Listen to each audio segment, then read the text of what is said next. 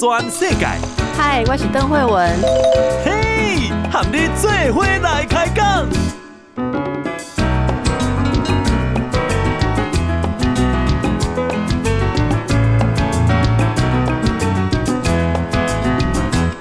好，这是报道全世界，我是邓惠文。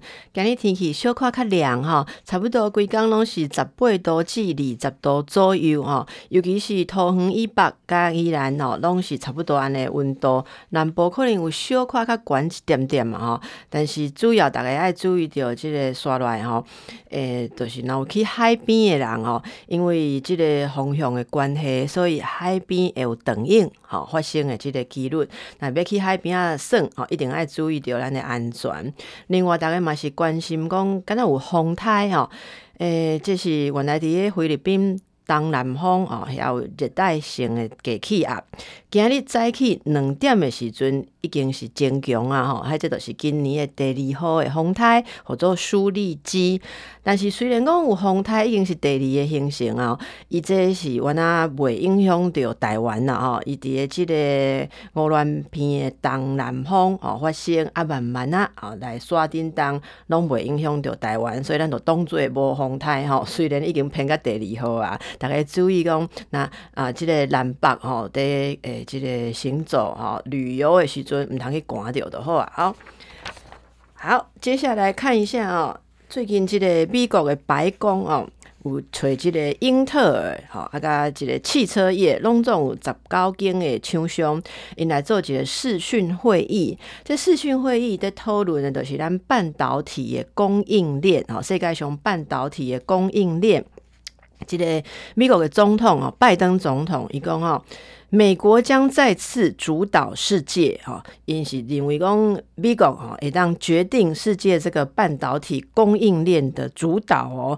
但是呢，诶，这个日经亚洲评论啊，这个有影响力的媒体啊，伊讲其实伊讲的哦，不是事实啦哦，真正这个主导世界这个半导体供应链的。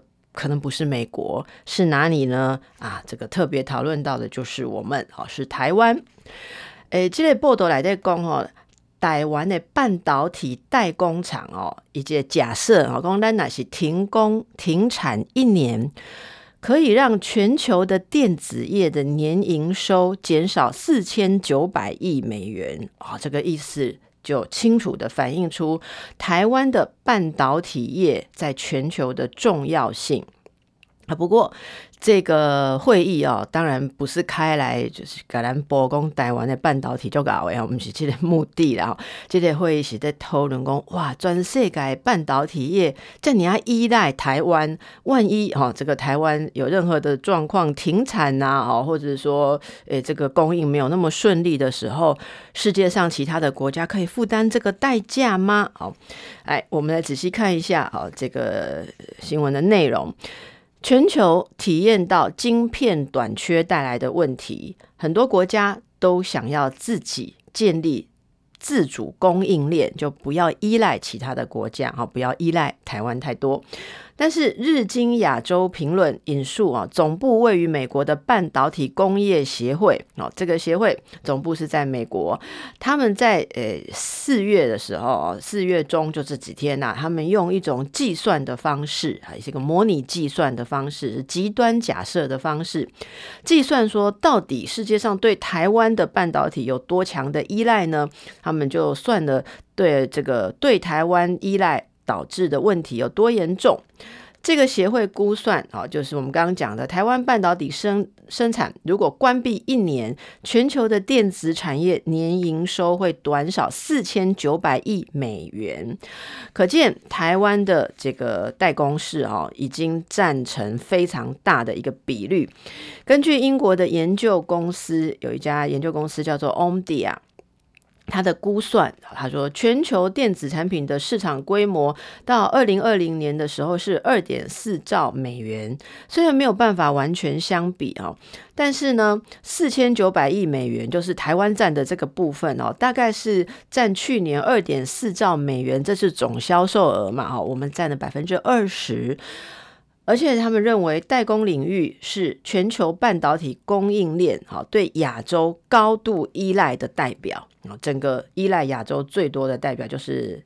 代工好，那根据吉邦科技这个统计显示，台积电以台积电为代表的一些台湾企业，当然不只是台积电，在代工领域的市占率已经达到百分之六十四啊，六十四，呃，甚至已经超过了一半以上。这个报道表示说，日本的企业跟美国的企业哈，英国的企业都是一样的，都很依赖台湾的代工，像是。瑞萨电子啊，这是日本的企业，他们制造的呃，这个三成啊，三成是委托台湾的代工企业啊。所以呢，为什么世界各国都很关心台湾跟中国哈的局势？因为如果有任何的改变，那么全球的半导体采购在根本上都可能有牵动。另外，报道也分析。半导体业的国际分工趋势越来越明显了，生产不断的向亚洲特定地区来集中啊。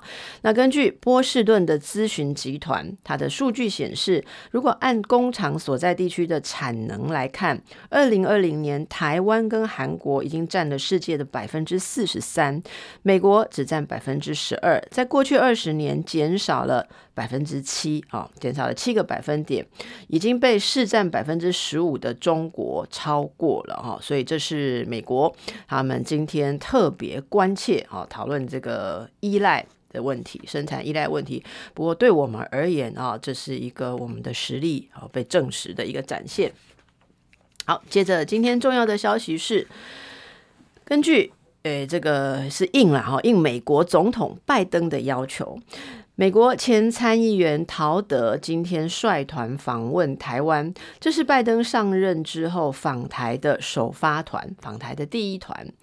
根据知情人士表示，陶德在台湾访问的期间，将要会见总统蔡英文，也会跟台湾国安外交的高层人员见面。路透社今天引述了白宫的声明，指出应美国总统拜登的要求，前参议员陶德啊率团访问台湾，是要传递美国对台湾啊跟民主的承诺。这次的访问团算是非官方的性质。呃，主要诶，他们有一个这个名义是纪念台湾关系法立法四十二周年。访团的成员还包括了美国的前副国务卿阿米塔吉，还有史坦伯格。报道引述声明说，访团会跟台湾的高阶官员会晤，遵循美国两党政府派遣高阶非官方访团来造访台湾，这是一个长期以来的传统。声明也强调，美国跟印太区域的朋友。盟友会站在一起，推进共享繁荣、安全与价值，这就包括了要深化跟台湾的关系。陶德现年是七十六岁，他跟拜登交情非常的深厚。拜登曾经形容陶德是他最好的朋友。陶德过去在美国国会任职了三十六年，前六年他是众议员，之后的三十年他是参议员，跟拜登长期在参议院是共事的。那拜拜登去年成为民主党的准总统候选人之后，陶德也参与他的副手人选挑选的过程。所以，这是美方在三月初啊通知我们啊，说拜登会派遣他的挚友陶德来台湾啊，来代表传达他个人对台湾的友谊。那这也是祝贺台湾关系法立法四十二周年。好，我们看看学者怎么看待呃这个动作啊。呃，学者大部分都认为说，这就是拜登政府对于台海地区安全稳定的高度重视的表现。这是前外交部长陈建仁今天啊，他有受访。那受访的时候，他表示说，陶德、阿米塔吉跟史坦伯格过去都是跟台湾互动密切、对台湾友好的人士。其中像是阿米塔吉，他就是呃这个呃前副国务卿啊，阿米塔吉他是最为挺台的。陈建仁分析说，美国的新政府现在渐渐的上轨道了。如果要对台湾传递讯息的话，就是要透过国务院跟美国在台协会 AIT 以及更高的层级来跟台湾沟通。那么这个访问团的成员哦，过去的位阶都蛮高的，所以虽然不是官员嘛，不是正式官方的意义，但是因为他们各自过去的位阶哦，过去他们的官方的职位，就显现这个访团的这个高度啊，这个高度跟重要性。好。拜登最好的朋友来，那我们这边怎么样迎接呢？哦，那这个他们来了，是在今天下午三点四分的时候抵达这个松山机场。那么，我们的外交部长吴钊燮，还有美国在台协会 AIT 的处长李英杰，他们是一同前往接机。好，呃，他们搭的是这个私人专机抵台的。下机之后，啊，媒媒体都有捕捉到他们跟镜头热情挥手，哈，这样子的画面。好，那么对于这样子的访访问啊，当然也会有不一样的声音哈。这个来自对岸啊，是不是？美国总统拜登啊，这个派出陶德好来访台。那么中国国台办的发言人马晓光今天有做出回应，他说的是要美国人搞清楚是非曲直，不要再对台独势力发出错误讯号。他是在今天的例行记者会上问到啊，对于陶德访访台的回应啦。那么他说，呃，当前台海情势复杂严峻，他说根源和责任都在民进党当局，要美国人搞清楚是非曲直。中国是反对台湾跟美国有任何形式的官方交往。好，那马晓光在发言中有提到，他说。美方在台湾问题上对中国有明确的承诺，所以他们要求美方不要再对台独势力发出错误的讯号。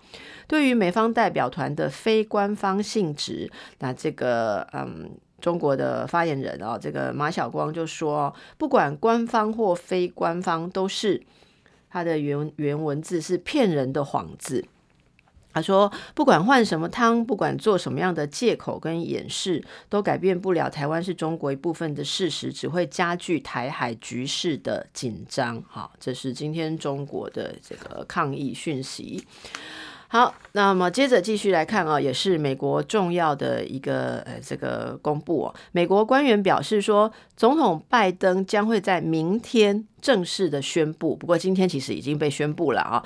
那明天会是美国总统亲自宣布说，要在九一一恐攻二十周年纪念日前撤回美国所有住在阿富汗的美军啊，终结这场美国史上最久的战争。这个美国官员他不具名啊，不过他确定是美国的官员，跟媒体说，拜登已经做出决定，美军将在这个今年的九一一前要完全撤离阿富汗。这个期限比美国前总统川普啊跟这个呃阿富汗民兵组织塔利班协议的期限。晚了五个月，好，照理说应该要更早了。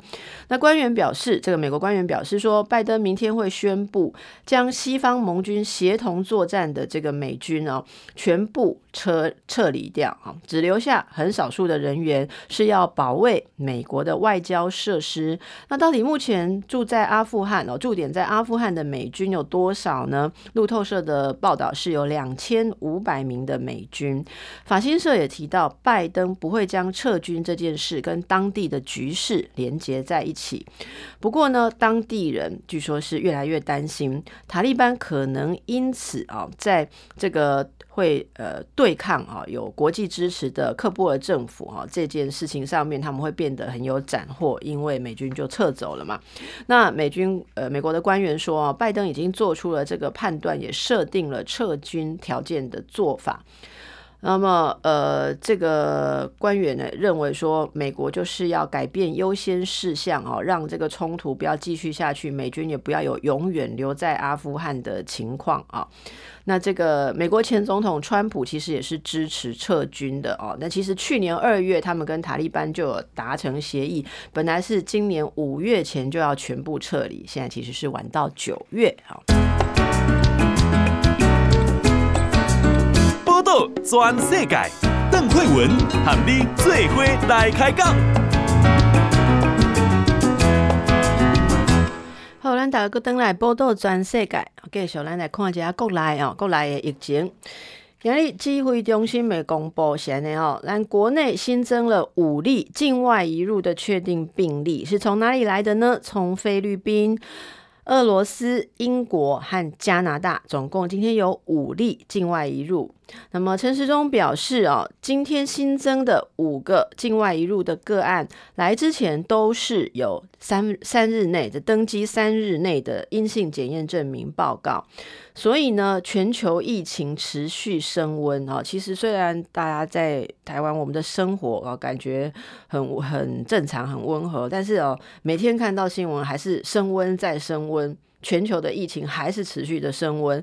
那么看一下过去一周啊，过去一周的确诊个案数比上一周是增加了百分之十八哟哈，所以仍然要维持边境检疫的相关措施，这是我们的指挥官啊陈时中的一个判断啊提醒。指挥中心表示，这个今天的案例按一零六四，好，我们来看一下菲律宾籍二十多岁的女性移工，她是三月三十一日来台工作的哦。那么我们现在就关心这些境外移入的有没有这个相关接触者框列啊？所以跟大家报告一下，这一位是没有需要框列接触者，这个检疫期间哦都没有接触，还没有开始这个工作。那么按一零六五也是菲律宾籍。他是三十多岁的男性船员哦，他在台湾期间也是没有症状的。不过呢，因为这中间他有搭专车去医院自费裁剪哦，还有这个入境到防疫旅馆，然后这一些过程，所以他有呃这个都有防护了哈。那但是来的时候有同车接触者有七人，现在他就诶这个。就这七个人列入了自主健康管理。另外呢，俄罗斯籍四十多岁的男性，他是去年十二月在俄罗斯当地有检验是阳性，好有这个 COVID-19 是阳性的。他一月二十号来台湾工作，那二月四号四到四月十号期间他是出海的。出海期间，他没有下船。四月十一日返回台湾啊，因为他在船上，所以他有同事哦，这同同船的接触者有九人哦，这九人都有检验，都是阴性，而且他们已经离境了，所以现在是不在台湾的。好，按一零六七英国籍的四十多岁男性。他是在这个三月三十一日来台湾工作，那他的情况也是都在掌握中，他没有框列接触者。按一零六八是本国籍的七十多岁男性，他在三月一日的时候去加拿大探亲，四月九日的时候返台，那返台他就有进行这个居家检疫。好，四月十二日的时候，他是因为其他疾病而必须安排，是有特别安排去就医，那就医也就裁检，今日确诊。这一位就有掌握接触者有四人，有三个人居家隔离，一个人要列自主健康管理哦。所以目前看起来是这个要自主健康管理哦，要这个检验的人看起来都在掌握当中哦。不过大家还是留意一下，这一周的确诊个案数较前一周增加了百分之十八，所以我们的边境仍然不能够松弛下来的。好，那既然全球疫情升温，疫苗的呃问题也是非常的重要。指挥官陈时中今天也宣布说，哈，可以自费施打，好，自费来打疫苗喽。呃，今天呃宣布要试出一万剂的疫苗，好，武汉肺炎的疫苗，来让民众自费施打，好，就是你可以自己登记，自己付钱就可以施打，不管你是哪一类，好，不管有没有在这个接种名单的优先顺序上面，什么时候开始呢？是在四月二十一日开始就可以去预约了，哈，那全台有三十一家医院可以让大家来预约接种疫苗。呃，四类族群可以接种，但是就不可以挑选疫苗的厂牌，好，呃，免收疫苗成本费用，哈，就是自费，但是是免收疫苗成本费的。这个呃，陈时中今天是在疫情记者会当中表示的哦，他说。适用自费接种的对象有包括商务、出国工作、留学跟就医这些人道考量的哈，那这些都可以到全台三十一家呃，要找的是哦，旅游医学门诊哦，大家要到这个医院设有旅游医学门诊，好，那大部分的医院就有这样子的门诊，可以让大家来预约来注射疫苗。自费接种啊，因为疫苗是多剂型包装啊，这个跟大家报告过不止一次哦，哈，要配合医院安排集中接种的作业，疫苗会统一由指挥中心调配到专责的医院。那再一次提醒大家，民众是不可以挑选疫苗厂牌的哦，你只能去登记要打，但是不可以说我要打什么厂牌。那要付的钱是什么呢？民众要自付医院的挂号费，看你去的医院哦是什么样的，像医学中心、区域医院，那收的挂号费是不一样的哦，有五百多的、四百多、三百多啊。那诊查费、注册注射费，这个都是自己要付的哦。哦，可是疫苗的成本费用就不跟民众收取了，所以大家付的那个钱是挂号费、诊查费跟注射费。好，那么。这是指挥中心，他们说，为了要降低啊具有出国必要性的民众在境外感染的风险，所以呢，二十一日起初步开放一万剂的疫苗来供民众自费接种。相关注意事项就是适用对象包括了，就你需要出国哈，还有就医，例如商务、出国工作、留学、就医哈，这一些根据人道考量者被列入的哈。那接种医院是设有旅旅游医学门诊的 COVID-19 疫苗接种专责医院，目前总共有三十一家。那么统计起来，每个县市至少你都可以找到一家的，包含离岛的县市也都有的。好。再来是自费接种是预约制的啊，要注意你预约的时间，准时去。疫苗统一是由指挥中心来调配啊，不提供民众挑选厂牌，民众自付挂号费、诊查费、注射费，但不用付疫苗的成本费用。指挥中心也特别的提醒大家，就算你。打了疫苗哦，你不要就每天呃都不顾你自己的健康维护，就忘了戴口罩哦哈。因为虽然你已经完成接种啊，那如果没有具体的这个测试，到底这个免疫能力啊有没有产生啊，有没有有没有对各种的病毒有没有？这个防疫的能力产生，那你还是要遵守新生活原则，常常洗手、佩戴口罩、保持社交距离，确保健康。哦，那其实大家打了疫苗之后，也不要以为打了这个疫苗你就百毒不侵了哦。同时，陈时中今天还有宣布一件事啊，他说明天会松绑航空机组员的检疫规定。来，我们看一下新规定是如何呢？长程航班的航空机组员，他们是三天居家检疫加十一天的自主健康管理。那如果是短程航班的，是十四天的自主健康管理。完整接种两剂疫苗的，就会更松绑。好，这是。陈世忠今天的宣布，为了要摆脱工作隔离这样子不断循环的状况啊，这个航空界的尤其是机组员是非常辛苦嘛哈，他们工作的时候就是飞来飞去啊，没有飞来飞去的时候都是在隔离啊，所以等于一直都没有办法。正常的休息或过生活，因此航空界很盼望说，打了疫苗之后可以缩短他们检疫的天数。这也是为什么指挥中心现在指出说，诶，如果能够落实这个外站管理，还有机上防疫措施，并且他们都完整的接种疫苗，那就可以考虑松绑目前的规定。好，明天就先呃松绑一些。呃，检疫措施哦，其实呃，真的一直在重复这样循环的人，会感觉就算是自主健康管理跟居家检疫这样子的差别哦，感受上都很不同了哈，真的非常的疲累。如果一直都在居家检疫的话，那未来。这个入境旅游疫情，如果是第三级地区哦，长程航班从这些地区回来的，就是三天居家检疫，十一天自主健康管理啊。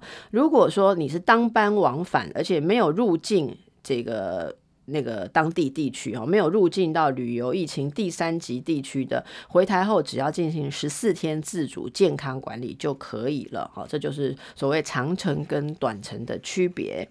那大家记得这个帛琉泡泡吗？哦，今天开始帛琉旅游泡泡团的团员可以免除五天加强版的自主健康管理，双边开放泡泡。他说，就是对疫情控制有信心，防疫做得很落实、很彻底。那不过入境后五天仍然要维持 PCR 的采检的要求。帛琉泡泡这个旅游团哦，是四月一日出发的。那防疫的规定，他们返台后可以免除居家检疫，返台后五天内是要做加强版的自主健康管理，然后第五天去自费裁剪。好，那不过因为参团人数没有预期那么多啦，所以旅行业者也是有提出哦，希望这个指挥中心可以考量实际的状况来松绑检疫的规定。因此，今天指挥中心才会宣布取消哦，一开始讲的那五天加强版的自主健康管理，好，改为一般的自主健康管理就可以了啊，管理十四天。好，不过在第五天回来，第五天仍然要去采检的哟。另外呢，这个夏威夷四月十七日会对台湾开放，台湾的旅客持有阴性检验报告的哦，入境夏威夷可以免除十天的隔离哦。好，这个会不会就刺激大家的这个旅游呢？详细的情况，旅游前要做些什么？如果你想去夏威夷的话，等一下哦，这个广告过后，我们来详细跟大家报告。要锁定哦，我们有八个重点来跟大家报告。包括诶哪些医院可以检测啊？你要检测什么啊？那回台湾有什么做法？等一下来报告。报道全世界，邓惠文喊你最伙来开讲。大家好，这是报道全世界哦。你若有想要去世界旅行啊，今嘛有这个 机会啊。这是今天美国夏威夷州长啊，David 他宣布啊，他说在二零二一年四月十七日，那就是礼拜六喽。礼拜六开始，夏威夷要实施一个行前检测计划。什么叫做行前检测计划呢？意思就是说，从台湾跟南加州。安大略国际机场去夏威夷的旅客哦，只要你有出发前七十二小时内，你有这个阴性呃 COVID-19 阴性检测报告的，而且是要指定医疗院所开立的报告哦哦，如果不是指定医疗院所开立就不算。那如果有这个报告的，就不用十天强制隔离检疫入境了。好，其中。呃，台湾的医疗院所有被这个美国夏威夷州指定认可的哦，以下为大家念一下这几家医院。如果在这几家医院检测阴性，呃，有哪有这些医院的报告的，那么就会被接受哦，入境夏威夷不用十天强制隔离。包括哪些医院呢？第一个是国泰综合医院。好，汐止国泰综合医院、新竹国泰综合医院，还有长庚哦，包括台北长庚、林口长庚、高雄长庚，以及马街、台北马街、淡水马街、新竹马街、台东马街这几个医院。好，那么这个中华民国驻檀香山台北经济文化办事处针对这个计划，为民众列举了行前检测计划的问答集。好。来，那么我为大家来报告一下啊、什么叫做夏威夷州的行前检测计划呢？其实行前检测计划，行前指的就是旅行前，旅行前的检测计划啊。那这个是根据夏威夷州的规定，本来所有人如果要入境夏威夷的话，不管是美国他们自己国内的旅客，或是国际啊国际外国人旅客，都是要做十天的强制隔离检疫的。那现在呢，他们就是呃有新的这个规定哦，有开了一扇门。如果你持有他们信赖检测伙伴啊，就被他们相信的检测伙伴所出具的呃新冠病毒的阴性检验报告，好，那么就可以免除了。这是在今年的四月十七日开始啊，我们呃总共国泰马街长庚系统共十一个医疗院所就被认证为这个夏威夷州的信赖检测伙伴医院。好，那么大家第二个就可以问说，那为什么这几个医院啊，就主要是国泰、马街、长庚，为什么可以成为他们的信赖检测伙伴指定医院呢？好，那这个说明是这样的：这三家医院名单是夏威夷观光局向他们的州政府提议的，然后夏威夷政府对我们这三家医院啊的检测方式标准、每日检测的这个能量，还有检测报告格式，都做了详细的咨商跟评估啊。他们决定说，诶，是有合乎这个水准的哦，所以由这刚才讲的这几个医院跟夏威夷州的卫生厅，他们就签署了。备忘录啊，以某种合约，合约签下去之后，他们就变成了夏威夷州的信赖检测伙伴指定医院。好，那么这个问答集里面也提到哦，民众可能会想问，哦，我也有做硬性检验检验的报告啦，不过不是这三家医院哦，其实是有十一家医院，但是是三个医院系统的，那可不可以也适用呢？好，答案就是不可以，好，不可以，一定要在这些医院做的才可以。然后再来是。呃，这个病毒阴性检测证明要在什么时间内之内完成呢？答案是，旅客必须在哦飞抵夏威夷的航班起飞前七十二小时内来采检，要起飞前七十二小时内哦。启程航班时间是指抵达夏威夷前最后一段班机的登机时间。好，就是如果中间有转机的话，是到夏威夷那个直接的最后那一班的登机时间开始算，那一班前七十二小时之内你要有裁剪的报告。因为这个台湾夏威夷之间没有直航的班机，所以从台湾出发的旅客必须在第三地转机。所以请你要算清楚哦，要以转机地的登机时间来。推算七十二小时，不能用台湾出发的时间来推算哦。如果你用台湾出发的时间推七十二小时啊，就这个三天前，再加上中间转来转去，可能去了又不行了，因为这个报告过期了。这请大家特别的注意。接着前往夏威夷要完成什么程序呢？登机前往夏威夷之前，所有十八岁以上的成人都要在夏威夷州的。这个夏威夷安全旅游计划哦，这一个网站哦，登记注册的账号。如果有未成年人一起去的话，这个成年人注册的时候要把你带的孩子哦，就是未成年人的姓名。包含在成年人的账号当中，也就是成人注册账号的时候会问你有没有带小孩，然后你要把小孩的资料通通都输进去。好，带几个小孩就要输几个进去，必须要将这个病毒的阴性检测结果以及个人资料，还有航班资讯要上传到这个电子平台。这个电子平台会用 email 用邮件发一个 QR code 哈，呃，二维码给旅客。旅客到夏威夷的时候就要出示，要秀出这个 QR code 以及你的纸本检测报告，那就可以。诶，这个符合啊，符合免除强制隔离检疫。那想要知道怎么样注册夏威夷安全旅游计划账号，就要到这个夏威夷政府的网站来查。好，大家可以上网去查。好，那接着就有人问说，那如果即将要前往夏威夷，在前面说的这个三家指定医院跟他们的分呃这个不同地方的这个连锁的医院哦，做了检测之前以及拿到报告之后，要注意什么呢？好，那他们这里有一个说明说，因为这个夏威夷安全旅游计划电子平台，这是用电脑来辨识检测报告的。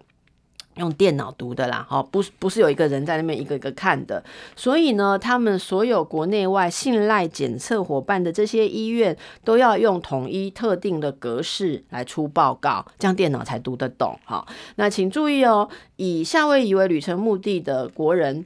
在向这个前面提到的国泰、马街及长庚医院，总共十一个信赖检测伙伴医院申请检测的时候，请你告诉帮你检测的院方人员说，你的检测目的是要去夏威夷，这样子医院就会知道，给你的这个检测报告格式要符合他们约定的那个格式，才不会拿错报告啊。那么收到报告的时候要注意哦，自己要检查下日期的格式啊。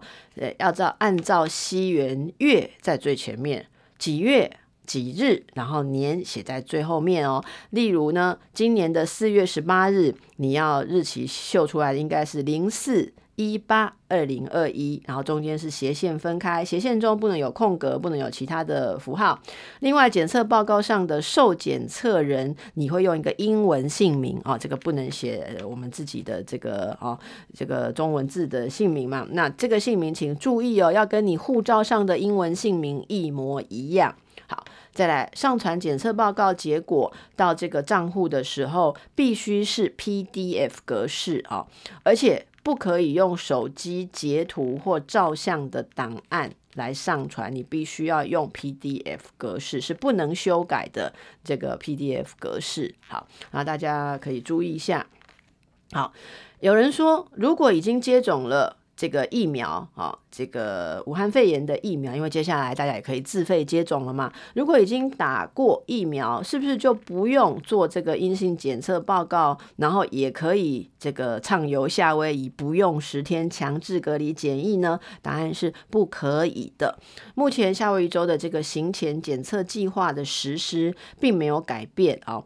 有没有打疫苗不是可不可以免除隔离的条件啊？不管你有没有打疫苗啦，他们在意的是这个。前呃，这个落地前七十二小时，呃，这个班机啊，落地前的班机起飞前的七十二小时内，你有没有阴性的检测报告，而且是他们指定的医院哦。再来，好吧，大家现在听了觉得很开心，对不对？去夏威夷玩了一趟，返回台湾之后，那既然去夏威夷不用隔离，回来是不是也不用居家检疫吗？答案是不可以的，因为夏威夷州的行前检测计划是针对大家去夏威夷，好让大家好好的玩。但是夏威夷回来，我们国内入境的时候，还是遵照我国的防疫规定办理。那我国的防疫规定，你回来就是要十四天的居家检疫啦。哦，所以这样子大家有没有觉得可可以去夏威夷呢？大家自己可以 嘿这个评估一下哦。好，接着呢，看一下这个跟国际相关的，日本政府十三日哦决定要将福岛核一厂的核废水稀释，然后排放入海。这是四月十三日的决定，日本那就引发各界的抗议。包括日本邻近的国家都同声关切哈，因为这个核废水稀释排放入海，当然是会牵连到邻近的国家。根据他们的这个首相官邸网站发布的资料，这个福岛核一厂啊，年间排放量辐射值上限啊，二十二兆贝克。那强调说这是。呃，参酌了各国核电厂的这个川排放量定出的标准，而日本的经济产业省还说，哦，说我们啊也有将含氚核废水排放入海，它指的是台湾的核三厂啊。他说我们的核三厂二零零二年排放入海的这个呃辐射量，废水里面的辐射量有达到五十一兆贝克哈，所以我们的核三厂就被点名了啊。福岛核一厂的核废水是有经过净化设备来去除放射性物质，哈，那大家可以熟悉一下这个核废水的处理上，虽然可以去除呃放射性物质，可是氚是还在的。报道全世界，邓惠文和你最伙来开讲。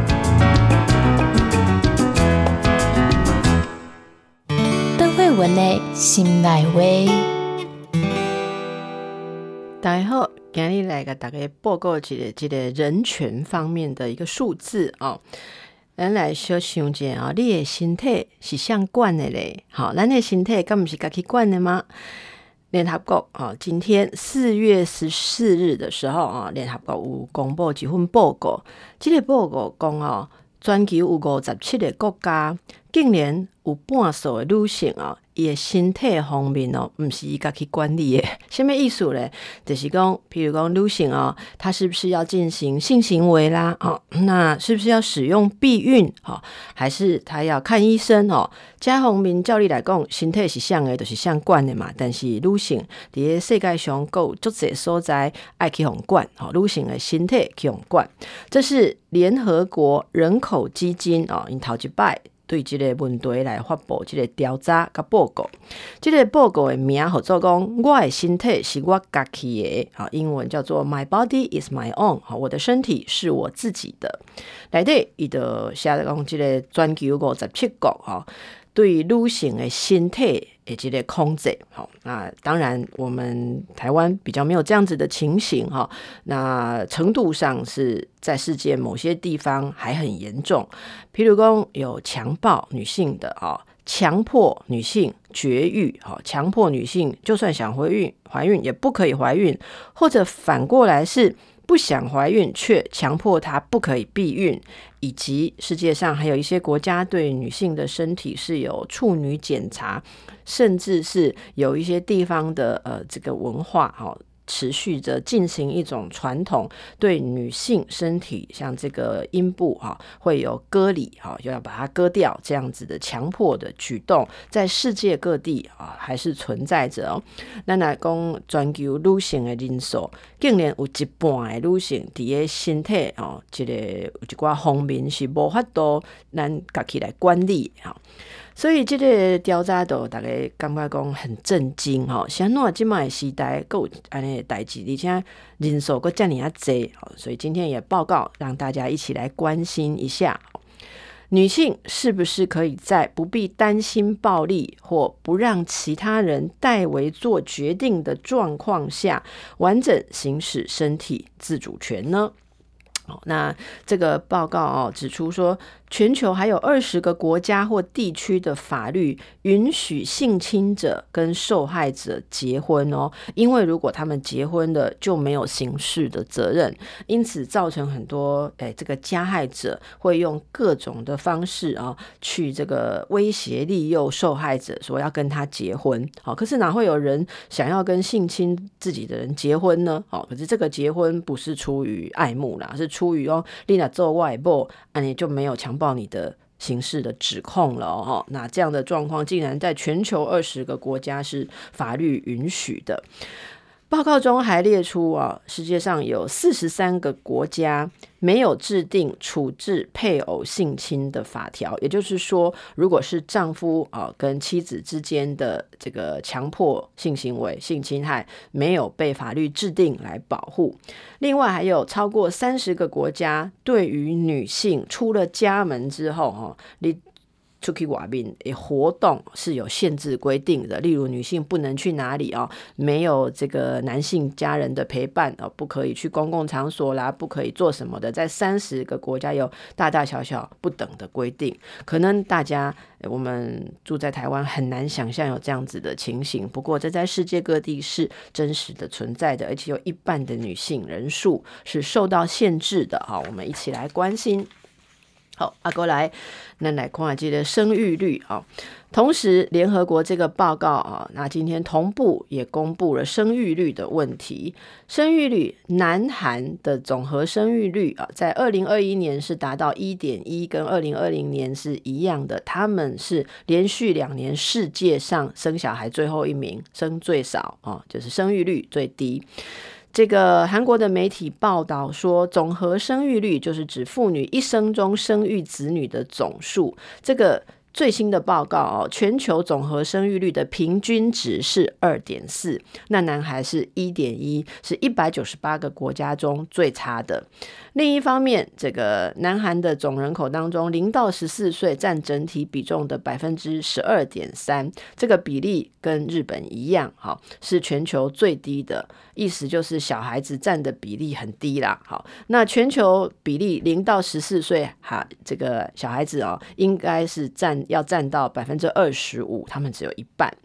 那跟年轻人口不同的啊，南韩的老年人口大幅的增加。南韩总人口当中，六十五岁以上占整体比重百分之十六点六，哈，比前一年又增加了。好，那全球平均老年人口只有占百分之九点五。啊，日本是老年人口比例最高的国家，是百分之二十八点七，比去年的二十八点四还又更高。再来就是意大利跟葡萄牙，分别是百分之二十三点六和百分之二十三点一。好，好，那大家讲说啊，生育率你讲最后一名，再来哈，我们也是垫底嘛，我们也是很后面啊。那就有调查哦，到底为什么台湾人的生育意愿那么的低呢？金周刊与家庭计划协会有执行一个二零二一台湾生育意愿大调查。猛力看，啊，你调查看，你有被生囝不？哈，调查的结果是这样子的：十五到四十九岁，好，这个民众，这叫育龄民众，就是适合生小孩、能够生小孩、生理年龄上面适合生小孩的民众，十五到四十九岁来抽样来调查，里面只有百分之三十三的人说未来有打算生小孩。好，那包括再生小孩，已经有生的再生，那女性的生育意愿很低哦，只有百分之二十七点三。好，一百个这个育龄的女性，好，回答起来只有二十七个说她将来要生小孩或是再生小孩。如果把范围不要算到四十九岁，其实也蛮少人四十九岁才生的啊。那这个缩小到如果是三十九岁以下比较年轻的人哦，那。这个他们生打算生小孩的比率也还是不到四成，只有百分之三十九点六。那到底为什么呢？呃，这个调查都问原因啦。你想到不生囝呢？男民众讲哈，百分之五十三回答说，迄都是经济压压力哈。啊，我都趁无钱，然后感觉钱欠无够，个要有囝又无法度。百分之五十三认为经济压力是让他们不生小孩的缘故，比率高居所有选项之首。那其他的原因呢？其他都有超过百分之十的受访者勾起来的理由，就是有至少有一成的人认为是影响他们生小孩意愿的，来让大家参考一下哈。没有结婚哦，过了理想生育年龄，担心教养问题啊，照顾小孩太累，对国家社会前景感到悲观。好，可见我们如果要这个能够有生养小孩的状况变好，人口老化的情形不要再一直这样追。哈，日本跟南韩的话，可能啊最重要的事情就是经济的问题啊，大家要感到生活有余裕，所以才会去愿意生小孩。不过这个调查当中，我们没有看到太多关于传统这个婚姻生育之后，男性女性要担负的责任。报道全世界上精彩内容，伫 Spotify、Google Podcasts，还有 Apple Podcasts，拢听得到。